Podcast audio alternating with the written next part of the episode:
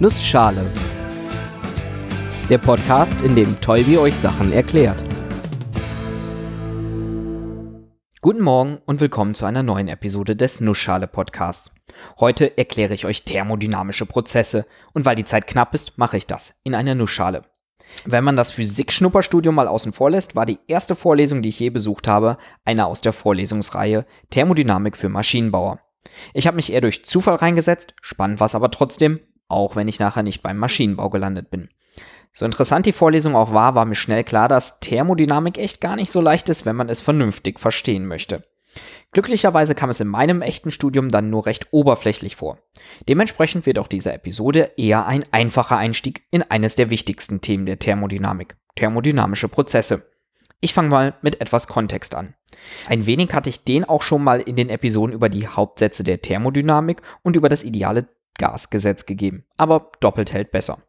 Der Begriff Thermodynamik verrät schon, es geht um Temperatur, Thermo, und Kräfte, Dynamik. Fast überall, wo eine Bewegung oder Veränderung von irgendetwas von der Temperatur abhängt, oder wo wir unterschiedliche Temperaturen benutzen, um irgendwelche Effekte zu erzeugen, da kommt die Thermodynamik ins Spiel. Vom Eiswürfel, der im Wasserglas schmilzt, bis hin zu Dieselmotoren und Kraftwerken. Die Bandbreite ist recht groß. Wie immer gehorchen alle Abläufe natürlich den physikalischen Gesetzen. Und auch in der Thermodynamik gibt es da einige, die immer wieder vorkommen. Allen voran natürlich die Hauptsätze der Thermodynamik. In einem geschlossenen System bleibt die Energie konstant und die Entropie kann nicht abnehmen. Mehr Details gibt's in der dazugehörigen Episode, aber ihr merkt schon, dass die Energie mal wieder eine wichtige Rolle spielt. Ihr erinnert euch sicherlich, dass Energie in unterschiedlichen Formen vorliegen kann. Es dürfte niemanden überraschen, dass in der Thermodynamik häufig die Wärmeenergie vorkommt. Je wärmer etwas ist, desto mehr Energie liegt zugrunde. Einfaches Beispiel ist Wasser. Ist Wasser kalt, gefriert es zu Eis. Da merkt man schon, dass wenig Energie zugrunde liegt. Nichts bewegt sich, der Klumpen Eis bleibt einfach liegen. In der flüssigen Form, bei etwas höherer Temperatur, bemerkt man schon mehr Energie. Und wenn man die Temperatur noch weiter erhöht, flitzt das Wasser in Form von Wasserdampf durch die Luft. Gerade bei Gasen kann man sich die Temperatur als kinetische Energie, als Bewegungsenergie der Gasteilchen vorstellen. Je höher die Temperatur, desto höher die Bewegungsenergie, desto schneller flitzen die Gasteilchen durch die Gegend. Um Gase sinnvoll zu beschreiben, sind aber noch weitere Größen wichtig. Zum Beispiel der Druck, das Volumen und die Anzahl der Gasteilchen. All diese Größen hängen eng miteinander zusammen. Je mehr Energie die Gasteilchen haben, desto größer ist der Druck, den sie auf das umschließende Gefäß ausüben. Gleiches gilt natürlich, wenn ich das Gefäßvolumen verkleinere oder die Anzahl an Gasteilchen erhöhe. All diese Zusammenhänge ergeben eine einfache, simple Formel, zumindest wenn man von einer idealisierten Betrachtung von Gasen ausgeht. Diese nennt sich das ideale Gasgesetz und auch dazu gab es schon mal eine Episode.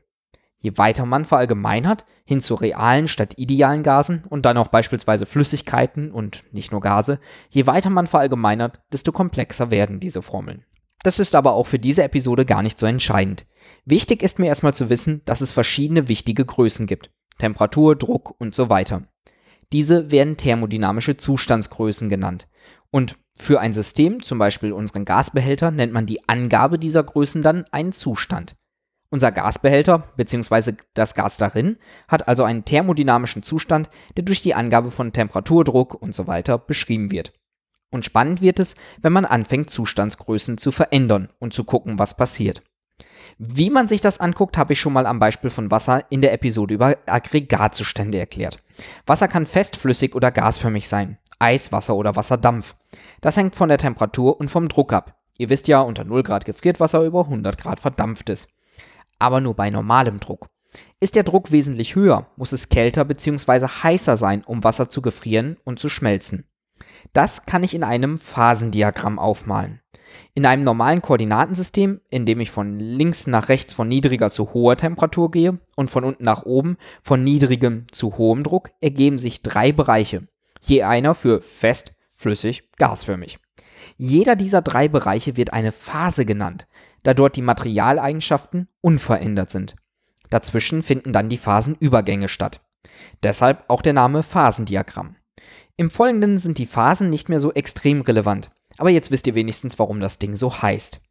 Phasendiagramm muss dabei auch nicht unbedingt ein Temperaturdruckdiagramm sein. Es sind quasi beliebige Paare aus Zustandsgrößen möglich, wie zum Beispiel Temperatur und Entropie oder Druck und Volumen. Kommen wir nämlich endlich mal zum Titel dieser Episode. Thermodynamische Prozesse. Thermodynamische Prozesse sind Veränderungen dieser Zustandsgrößen, beispielsweise eine Erhöhung des Druckes oder ein Absenken der Temperatur. Darstellen kann man das durch einen Pfeil im Phasendiagramm vom Punkt mit den alten Zustandsgrößen zum Punkt mit den neuen Zustandsgrößen. Man macht es sich dabei oft etwas einfacher und verändert nur eine der Zustandsgrößen. Wenn man zum Beispiel den Druck konstant hält, spricht man von einem isobaren Prozess. Isobar heißt gleichbleibender Druck. Isochor hingegen ist ein Prozess bei konstantem Volumen. Genauso gibt es auch isotherm für konstante Temperatur. Kommt die konstant gehaltene Größe im Phasendiagramm vor, ergibt sich für den Pfeil zur Zustandsveränderung eine gerade Linie. Beispiel. Ich habe ein Volumen-Druck-Phasendiagramm. Das heißt, je weiter nach rechts, desto größer ist das Volumen und je weiter nach oben, desto größer ist der Druck. Habe ich einen Zylinder mit einem Gas, dessen Volumen ich konstant halte, dann hat dieser erstmal einen festen Punkt in unserem Volumen-Druck-Phasendiagramm. Wenn ich jetzt die Temperatur erhöhe, aber das Volumen immer noch konstant halte, sprich, wenn ich den gasgefüllten Zylinder irgendwie erhitze, dann erhöht sich im Zylinder der Druck, während das Volumen gleich bleibt. Ich erhalte also einen Fall nach oben. Volumen bleibt gleich, Druck erhöht sich. Umgekehrt hat eine Abkühlung und damit ein abfallender Druck einen Fall nach unten zur Folge. Nach links und rechts bewegt sich gar nichts, solange ich isochor bin, das Volumen also konstant halte. Spannend sind dabei natürlich Kreisläufe, wo ich beispielsweise erst nach oben, dann nach rechts, dann nach unten und dann nach links zum Ausgangspunkt im Kreis gehe. Unabhängig davon, ob ich Isochor, Isobar oder sonst was bin, hat ein Kreisprozess die Eigenschaft, dass er immer wieder ablaufen kann, da ich nach einer Abfolge an Teilprozessen wieder am Ausgangspunkt lande. Ich gehe jetzt mal nicht ins Detail, aber viele Motoren lassen sich durch genau so etwas beschreiben.